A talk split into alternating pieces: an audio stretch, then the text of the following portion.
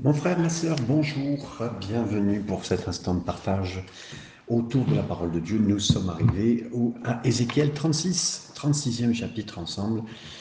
Nous arrivons dans toutes les bénédictions qui seront prononcées pour Israël à des moments très compliqués de leur vie. C'est souvent ça, le Seigneur, à des moments très compliqués, nous rappelle des promesses qu'il a faites, qui sont profondes et qui sont euh, dans des moments de désespoir. Et c'est une, avant tout, en commençant dans ces instants, pour vous, pour moi, euh, vraiment un, éclat de lumière dans nos tunnels. Et si vous étiez dans un tunnel difficile, j'aimerais vous dire, la lumière est au fond. Le Seigneur veut éclairer nos cœurs. Ézéchiel 36, on aurait pu appeler ça, euh, ce chapitre, une nouvelle alliance pour le, le pays d'Israël, mais aussi pour le peuple d'Israël. Lisons ensemble les cinq premiers versets. Et toi, fils de l'homme, prophétise sur les montagnes d'Israël. Tu diras, montagnes d'Israël, écoutez la parole de l'Éternel. Ainsi parle le Seigneur l'Éternel, parce que l'ennemi a dit sur nous, haha, ces hauteurs éternelles sont devenues notre propriété. Prophétise et dit, ainsi parle le Seigneur l'Éternel, oui, parce qu'on a voulu euh, de toutes parts vous dévaster et vous engloutir, pour que vous fussiez la propriété des autres nations, parce que vous avez été l'objet des pardon, des discours et des propos des peuples, montagne d'Israël. Écoutez la, parole du Seigneur, de l'Éternel. Ainsi parle le Seigneur l'Éternel aux montagnes et aux collines, aux ruisseaux et aux vallées, aux ruines désertes et aux villes abandonnées, qui ont servi de proie et de risée aux autres nations d'alentour. Ainsi parle le Seigneur l'Éternel, oui, dans le feu de ma jalousie, je parle contre les autres nations et contre Édom tout entier, qui se sont donné mon pays en propriété, avec toute la joie de leur cœur et le mépris de leur âme, afin d'en piller les produits. Voilà. Plusieurs fois, on verra ce mot prophétise, et là particulièrement, en commençant au premier verset, prophétise sur les montagnes d'Israël. Comme avant, Ézéchiel prophétise euh, au mont Seir, on l'avait vu au, chapitre 35, versets 1 et 2. Euh, mont Seir, on l'a vu, hein, c'était Édom. Et maintenant, il va prophétiser, entre guillemets, au monde, c'est-à-dire à ceux qui sont autour, tout autour. J'aime à dire que je pense que Israël est le, centre euh, géopolitique du monde entier. Même si vous ne le comprenez pas, même si vous n'êtes pas spécialement d'accord, il a bien sûr, au-delà du lieu et, des personnes d'Israël, c'est le centre du cœur de Dieu, quelque part qui est là. Et là, il dit qu'il y a un impact sur les gens, il y a un accent qui est mis sur la terre elle-même, la terre d'Israël. Euh, tu diras, montagne d'Israël, écoutez la parole, ainsi parle. Euh, ici, on reparle des montagnes d'Israël, les hauteurs d'Israël. Littéralement, c'était au départ euh, ils ont dit, montagne d'Israël, écoutez, hein, parce que l'ennemi a dit sur vous, ces hauteurs éternelles sont devenues notre propriété. Hein, c'est la fin du verset 2. Ces hauteurs, la, revendication de l'ennemi d'Israël, c'était de dire, ben, c'est à nous. Euh, le peuple juif a été enlevé et parti en exil. Euh, la terre pouvait devenir euh, la leur. Hein. Alors le Seigneur répond, verset 3, ainsi parle le Seigneur l'Éternel, parce que tu as voulu parce qu'on a voulu de toutes parts vous dévaster, euh, vous, engloutir. Alors, dévaster. Euh, engloutir, c'est le, mot presque avaler, détruire. Hein. L'ennemi, il avait l'intention d'avaler le peuple de Dieu. Hein, ce verbe signifie littéralement euh, manger quelque chose qu'on balance devant nous, vous savez, comme un animal sauvage qui est pris, qui est attaqué, dévoré par plusieurs, hein, comme une bête sauvage qui est qui prend en proie quelqu'un ou quelque chose pour le dévorer, comme le dit Feinberg. Donc c'est ça. Tu as essayé de, d'avaler euh, et de faire ton animal de proie, qui est Israël. Tu as essayé de le détruire. Hein. Et là, on voit bien sûr, hein, euh, c'est ce, c'est ce qu'ils ont essayé de faire. Par exemple, les frères de Joseph, quand ils ont dit à leur père que ben, Joseph a été tué par, euh, par un lion, déchiré par un lion, hein, quand il parle des animaux qui l'ont déchiré, attaqué, euh, détruit, voilà, c'est ce qu'il dit. Et donc c'est vraiment euh, un report qui est vraiment, qui montre bien d'abord la recherche de, ce que plusieurs ont essayé de tuer, comme le signal bloc, plusieurs ont essayé de tuer Israël, de la détruire. De nouveau, il sera dit plusieurs fois, hein, vous le verrez, ainsi parle l'Éternel, ainsi parle l'Éternel. Euh, il dira aux montagnes, il dira aux collines, aux rivières, aux vallées, à tous les endroits et aux villes. L'accent est directement et clairement mis dans cette section à la terre d'Israël. Il y a certainement un lien avec un impact sur le peuple, mais écoutez bien, l'intérêt durable de Dieu pour la terre d'Israël qui est souligné. Et là encore, sans, euh, quelque part, la Bible est un livre prophétique, mes amis. Régulièrement, et je le dis, mais un tiers de la Bible est prophétique, donc euh, on peut être que prophétique on rappelle concrètement, là concrètement, que Dieu veut s'occuper du pays d'Israël. Et vous le comprenez, c'est quelque chose qui est très important dans son cœur. Euh, c'est une promesse qui est faite et jamais il n'oubliera Israël, jamais, jamais il n'oubliera. Dieu dit à cet instant, j'ai parlé, j'ai parlé dans ma jalousie. Hein. vous étiez, euh, il y a un moment, euh, Israël a été attaqué, hein, était l'objet, et de, il était, comment dire, ils ont servi de proie et de risée, hein, comme il est dit au verset, fin du verset 4, aux nations d'alentour. Et là, bien sûr que Dieu a parlé euh, dans le feu, il nous a dit dans le feu de ma jalousie, le verset 5, oui, dans Dieu a parlé d'une parole solennelle et puissante. Mais il a dit puissante contre Israël, mais maintenant c'est puissante contre Edom et toutes les autres nations qui ont cherché à prendre le pays d'Israël pour eux-mêmes. Vous savez, aujourd'hui, euh, je regardais aussi un, une Goldamer qui, a, euh, qui était dans la suite ce qu'on appelle le sionisme, récupérer le pays d'Israël et faire quelque chose. Mais il dit voilà, ils on est toujours été entouré de, de pays arabes, puisqu'effectivement Israël a été dans la dispersion, beaucoup euh, de juifs se retrouvaient dans les pays arabes, dans les pays européens. Et puis un jour, le sionisme est né dans les années 1800 euh, certains ont eu à cœur de revenir, euh, de tout faire pour le pays, de revenir à, la, terre. Mais c'était la, pensée de Dieu, mes amis, c'était la pensée de Dieu. Et euh, à chaque fois, certains ont voulu quand même reprendre le pays d'Israël pour eux, s'ils pouvaient le gagner, s'ils pouvaient gagner même 40 km, même 100 km. Aujourd'hui, la bande de Gaza, c'est 40 km de long. mais voilà. Mais toutes les nations qui cherchaient à prendre le pays d'Israël pour eux-mêmes, ben, ils se sont mis contre le but de Dieu et ils seront, euh, voilà, ils, auront, ils seront livrés eux aussi au pillage. Hein. Ils ont essayé de piller Israël, mais le pillage se retournera contre là. Et Dieu dit, c'est une jalousie brûlante, une jalousie brûlante. C'est brûlante, on pense à l'enfer, mes amis. Hein. D'ailleurs, quand il nous est dit dans Cantique des Cantiques, chapitre 8, verset 6, c'est implacable, ce feu-là, donc c'est implacable, et particulièrement comme le signale Trappe, l'auteur Trappe. Verset 6, à 12, on va voir le pays d'Israël qui est restauré de sa honte au départ. Versets 6 à 12, voyons ensemble. C'est pourquoi prophétise sur le pays d'Israël, dit aux montagnes et aux collines, aux ruisseaux et aux vallées, ainsi parle le Seigneur l'Éternel. Voici, je parle dans ma jalousie et dans ma fureur, parce que vous portez l'ignominie des nations. C'est la honte. Hein. C'est pourquoi, ainsi parle le Seigneur l'Éternel, je lève ma main ce sont les nations qui vous entourent, qui porteront elles-mêmes leur ignominie. Et vous, montagnes d'Israël, vous pousserez vos rameaux, et vous porterez vos fruits euh, pour mon peuple d'Israël, car ces choses sont près d'arriver. Voici, je vous serai favorable, je me tournerai vers vous, et vous serez cultivés et ensemencés. Je mettrai sur vous des hommes en grand nombre, la maison d'Israël tout entière, les villes seront habitées et l'on rebâtira sur les ruines. Je multiplierai sur vous les hommes et les animaux. Ils multiplieront et seront féconds. Je veux que vous soyez habités comme auparavant et je vous ferai plus de bien qu'autrefois. Et vous saurez que je suis l'Éternel. Et je ferai marcher sur vous des hommes, mon peuple d'Israël, et ils te posséderont. Tu seras leur héritage, et tu ne les détruiras plus. Donc là, c'est les douze versets. Encore une fois, Dieu dit dès le début pourquoi tu prophétises maintenant et tu dis aux montagnes et aux collines, aux rivières et aux vallées.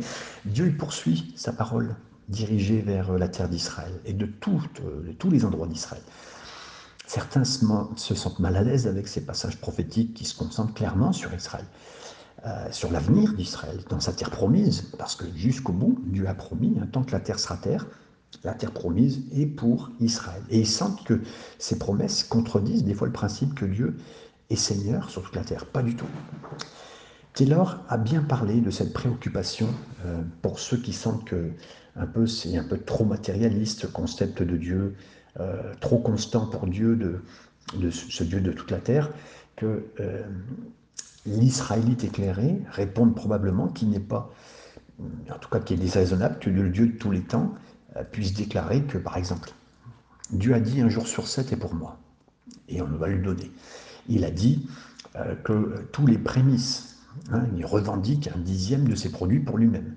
Donc, Dieu a toujours appris que l'autorité sur l'ensemble est observée par les, ceux qui, connaissent le Seigneur et qu'il y a toujours une reddition, c'est-à-dire qu'on se rend au Seigneur, qu'on rend au Seigneur. Donc, et là, mes amis, euh, euh, pas seulement sur la terre, mais voilà, on veut être disponible entre les mains du Seigneur, on veut, on veut lui rendre, on veut le bénir, on veut lui donner euh, au-delà du sabbat, hein, parce que les Juifs vivent le sabbat, mais nous, on veut lui donner une partie de notre temps, et euh, c'est important, et on ne va pas spécialement vivre le sabbat, on va le vivre d'abord dans nos cœurs, et après, effectivement, au-delà aussi, de lui rendre tout ce qu'on peut, euh, nos finances, notre cœur, notre temps, régulièrement. Euh, vous avez porté l'ignominie des nations, la honte des nations. Dieu regarde avec compassion tout ce qui concerne Israël. Il y a eu tant d'attaques, tant de conquêtes, tant de haine des nations du monde. Euh, ce qui était vrai à l'époque d'Ézéchiel est resté vrai au cours des siècles, mes amis, et jusqu'à nos jours, vous le voyez encore. La terre, elle a porté des insultes des nations assez longtemps. Et la passion de Dieu s'est enflammée. Et mes amis, il aura le dernier mot comme le signal bloc. Alors vous dire, ah ben oui, mais bon, mes amis, moi je suis heureux que Dieu ait son dernier mot pour Israël, parce que s'il l'a pour Israël, il l'aura pour le peuple de Dieu. S'il l'a pour le peuple de Dieu, il l'a pour toi, pour moi, mon ami. Dieu aura toujours son dernier mot. Donc je fais confiance même sur cette terre aujourd'hui dans ce que je vois concernant Israël. Euh, ce sont les nations qui vous entourent qui porteront elles-mêmes leur ignominie. Donc là, c'est elles qui vont porter la honte. Dans, une, dans un serment solennel, dans une, dans une promesse, Dieu promet qu'il justifierait Israël. Et euh, l'espérance que les nations ont, en mettant sur Israël, en étant leurs ennemis, ben, ça va se retourner contre eux et la honte va revenir sur eux. Hein. Ces nations qui sont autour de vous, à l'époque c'était les Moabites, les Ammonites, euh, les, les, Idumites, euh, qui, se sont, qui, voilà, qui, reviennent là, mais qui, dans leur propre place, essayent de peut-être reprendre. Euh, voilà, et aussi sûr que, que, Dieu est Dieu, on croit que lui aussi, il a donné cette promesse pour euh, le peuple d'Israël, pour son peuple, pour le, pour le pays, et il le fera. Donc c'est un serment que Dieu a donné. On ne veut pas du tout euh, euh, l'oublier. On ne veut pas l'oublier, puis on sait que c'est aussi véridique. Et vous, montagne d'Israël, vous pousserez vos rameaux, vous pousserez vos branches littéralement, et vous porterez vos fruits pour mon peuple. Donc là, Dieu a promis de traiter avec les ennemis d'Israël, mais aussi il promet de bénir d'une façon unique la, la, puissante, hein, le pays d'Israël. Il y aurait donc un divin renouveau de Dieu au niveau écologique, au niveau agriculture, au niveau du pays d'Israël. Vous savez, selon les statistiques et les rapports du gouvernement israélien, 20% euh, des terres d'Israël étaient seulement adaptées pour la, euh, pour l'agriculture au moment de l'État, au moment où l'État moderne d'Israël en 1948 a été fait. Maintenant, on est passé, on a, ça triplé, 60% de la quantité de terre utilisée pour l'agriculture et la production a augmenté. Et donc, et maintenant, on a augmenté de 16 fois. Donc là, on n'avait pas seulement euh, trois fois plus triplé la quantité de terre, maintenant c'est 16 fois plus de rendement. Ce qui était autrefois un désert agricole, c'est maintenant un modèle pour le monde. Israël produit 95% de ses besoins alimentaire. Vous imaginez 95%, c'est lui qui produit. Donc il pourrait même vivre en autonomie, autarcie, c'est ce qu'il prévoit de toute façon, et possède une grande industrie d'exportation agricole même. Et on peut considérer ces développements impressionnants, mais c'est un simple début de la fécondité que Dieu a promis, une plus grande, une plus grande promesse hein, dans la plénitude de Dieu, et pour Israël et pour son pays. Euh, on, voit même qu'ils sont capables, c'est les seuls au monde qui utilisent la rosée du matin pour récupérer l'eau plus que certains le feraient. Ils utilisent l'eau de la Méditerranée ou les, eaux salées, ils sont capables de les retraiter, ils sont un modèle incroyable pour utiliser comme jamais. Il y a des cerveaux incroyables. Et euh, d'ailleurs, les prix Nobel de la paix sont 30 euh, fois plus nombreux que dans n'importe quel autre pays. Hein. Donc les grands projets de restauration, même de reforestation actuels dans l'État d'Israël sont incroyables parce qu'ils sont que des facteurs de la réalité à venir comme Feinberg le dit, mais après de l'avenir, parce que Dieu a promis. Mon peuple Israël. Ah, c'est vraiment, on sent euh, la parole de, bienvenue. Il aurait, c'était public. Ézéchiel faisait entendre que Dieu se référait à Israël avec un, avec un cœur, avec un amour, avec euh, une tendresse particulière, une fois de plus, comme le signal bloc. Dieu avait fait tout ce qu'il avait fait, bien sûr, ses difficultés, mais euh, maintenant, c'est maintenant Israël qui porterait. Voici, je vous serai favorable. Je me tournerai vers vous. C'est ce qu'il dit au verset 9. Dieu a spécifiquement promis qu'il était avec eux, avec le pays d'Israël. Pas seulement le peuple juif, mais il a promis aussi la bénédiction pour le renouvellement de la terre, c'est-à-dire euh, tout ce qui serait semé, tout ce qui serait retourné. Voilà. Alors c'est, c'est, un jeu de mots intelligent, parce que nous on ne se rend pas compte, c'est de l'hébreu, c'est exactement le mot qu'il faut dire. C'est un mot intelligent et unique, cette formule de, de qui est là, qui s'appelle Inini Aleken, je le prononce très mal pour ceux qui sont peut-être plus spécialisés que moi dans l'hébreu. Euh, je suis, euh, ce qui était je suis contre vous est transformé maintenant en une déclaration d'engagement je suis à vos côtés, comme le signal bloc. Et là, c'est une merveilleuse application spirituelle de cette promesse littérale. Dieu peut restaurer ce qui est mort, mes amis, et même qu'est-ce qui est sans importance aux yeux de tout le monde. Et là, on voit cette ombre qui va toujours à l'épreuve de notre chemin, de tout ce qui est notre désolation. Là, ça devient quelque chose qui devient même un empire, mes amis. Et, là, les montagnes désolées, vous tirerez vos branches et vous donnerez des fruits. Et, c'est proche à venir, comme le dit Meilleur. C'est ce que Dieu fait. Voilà. Dieu continue en disant, je vais, voilà, ce qui était cultivé, ce qui était ensemencé, je mettrai sur vous tous des hommes en grand nombre, sur toi. La terre, elle sera bénie, elle sera renouvelée. Il y aura de nouveau plus de personnes, tant de naissances, autant de naissances que de migrations. Donc ça, c'est les villes seront habitées, les ruines seront reconstruites. Cette phrase d'augmentation de fruits, c'est un écho évident de la bénédiction de Dieu. Euh, quand il a dit, c'est le même mot qui est utilisé dans Genèse 1, 22, faites fructifier, développer la terre. Les hommes, Genèse 1, 28, euh, Genèse 9, verset 1, verset 7. C'est Mark Twain qui a visité le pays en 1867 qui a été étonné de voir comment Jérusalem était petit. Il disait, un marcheur rapide, il fait en une heure le, le tour de la ville il ne sait pas comment pour comprendre et à quel point c'est petit. Euh, voilà. Et la population et la, vitalité d'Israël moderne, ça indique beaucoup plus comment ça s'est développé d'une façon incroyable. Vous verriez les photos. Euh, mais voilà. Et bien sûr, rebâti sur les ruines, multiplié, fécond, c'est ce qu'on voit dans les versets 11 aussi. Vous serez habité mieux, vous serez habité comme auparavant. Je vous ferai plus de bien qu'autrefois. Waouh Mes amis, je pense à chaque personne qui écoute ce message et qui a vécu un moment difficile d'exil. Je vous ferai plus de bien. Si même Dieu utilisait des épreuves pour nous changer, pour nous transformer, pour nous faire avancer dans notre foi, pour nous faire parler mieux le langage qui sera dans l'éternité, pour nous faire rendre plus d'amour, pour retirer le péché, mes amis, euh, je vous ferai plus de bien. C'est la phrase du Seigneur pour ce passage. Dieu a promis non seulement de restaurer Israël, mais aussi de le bénir au-delà, au-delà des, heures précédentes, des moments précédents. Cette promesse, elle est axée sur la terre, mais elle est liée aussi au peuple juif aussi. Et, et au-delà, mes amis, jusqu'à nous, pour chaque croyant, pour chaque personne. Euh, vous saurez que je suis éternel. Je ferai marcher sur vous des hommes, mon peuple d'Israël, et ils te posséderont. Tu seras leur héritage, et tu ne les détruiras plus. J'aime voir ça que Dieu dit, voilà, les versets suivants, Dieu ferait ce pays d'Israël une bénédiction au peuple juif, une fois de plus. Et dans les pires jours du peuple d'Israël, il semble que la terre était contre eux, et même à enlever leurs chers enfants. Mais là, c'est une telle malédiction, mais qui est inversée. Donc ça devient une formidable bénédiction euh, pour ce peuple. Versets 13 à 15, 13 à 15 que je continue avec vous.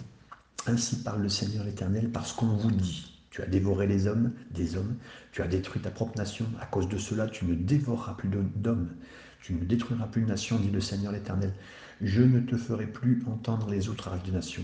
Et tu ne porteras plus l'opprobre des peuples. Tu ne détruiras plus ta, euh, nation, dit le Seigneur l'Éternel. Avant, il nous dit, vous dévorez les hommes et vous... Euh, tu as dévoré les hommes et tu as détruit ta propre nation. C'est ce que c'était les hommes anciens, c'est-à-dire la terre d'Israël avant.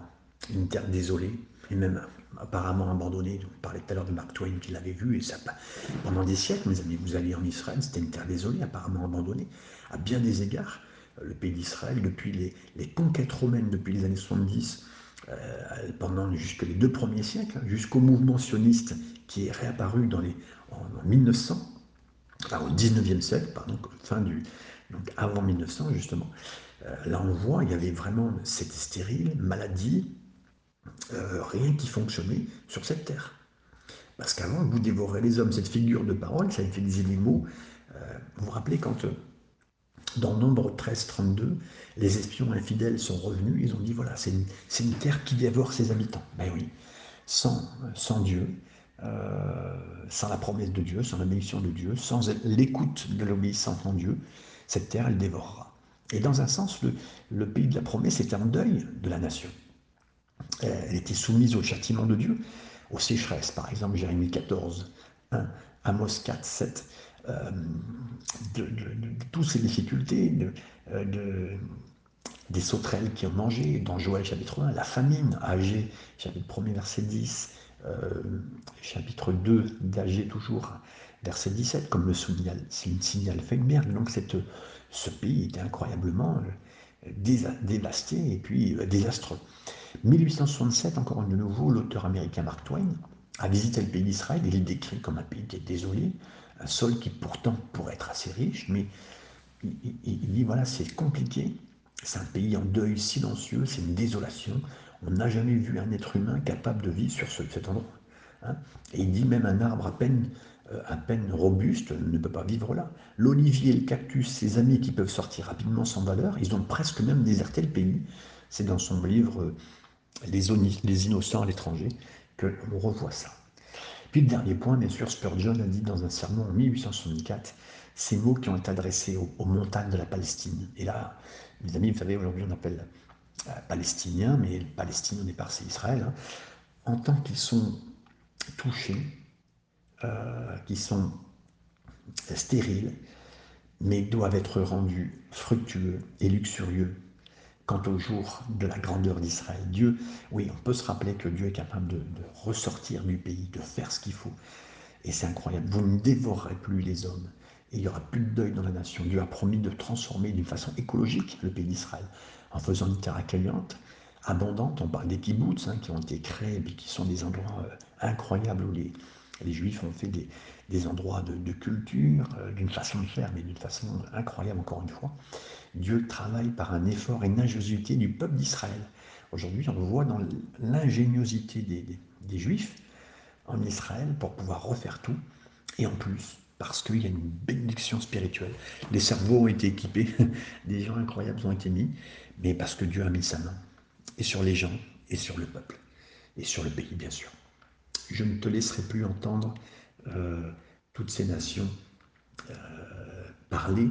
Hein, tu ne porteras plus l'opprobre des peuples, des nations. L'œuvre de Dieu ferait que le pays d'Israël serait plus grande que l'écologie développée. Il soulèverait maintenant également le statut d'Israël. Aux yeux des autres nations, ça donnerait.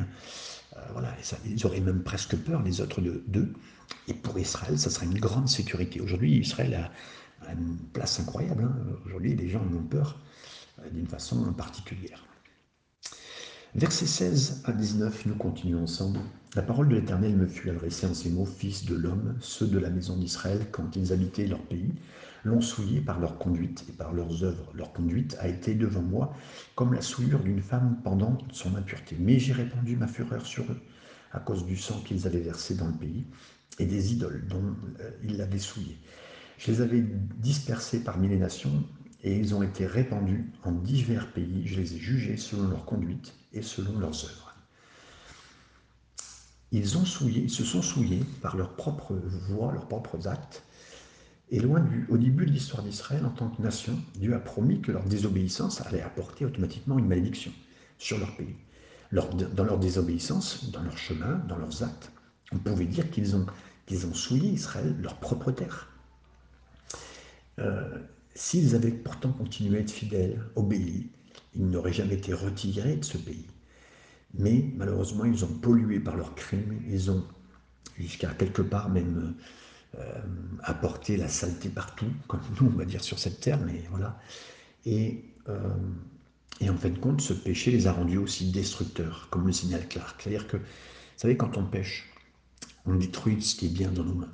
Ça peut être la terre, comme ça peut être nos environs, ce qui nous environne, euh, nos familles, nos vies, nos propres vies, tout, notre santé, quoi que ce soit. Et c'est ce qui s'est passé pour Israël, bien sûr. Il nous est dit ici que c'était comme la, euh, menstruation euh, d'une femme. Le prophète, il faisait pas de jugement moral sur les femmes et sur et, ou même sur le potentiel humain pour le bien. Non, non. Ézéchiel, il essayait de convaincre les exilés que son message de restauration valait la peine d'être écouté. Et apparemment, ces semblables exilés avaient besoin d'être convaincus. Donc, il leur rappelle hein, que ce que cette femme pouvait vivre, c'était voilà, ce qui était, pouvait être une saleté, parce que le sang était. Euh, tout ce qui était avec le sang euh, devenait une impureté. Hein. Mais euh, voilà, Dieu rappelle ça, bien sûr, à cet instant-là. Mais bien sûr, Dieu veut amener la restauration. Donc c'est vraiment pour convaincre et toucher le cœur de tous ces hommes et ces femmes qui ont besoin de revenir au Seigneur, qu'il parle avec ces images. On est toujours dans, dans ces versets entre du 16 à 19 qui ont souillé la souillure d'une femme. On en parle là. J'ai répandu ma fureur sur eux à cause du sang qu'ils avaient versé et puis des idoles. Donc là, parmi les nombreux péchés de son peuple, Dieu les a jugés parce qu'il y avait d'abord des crimes les uns contre les autres.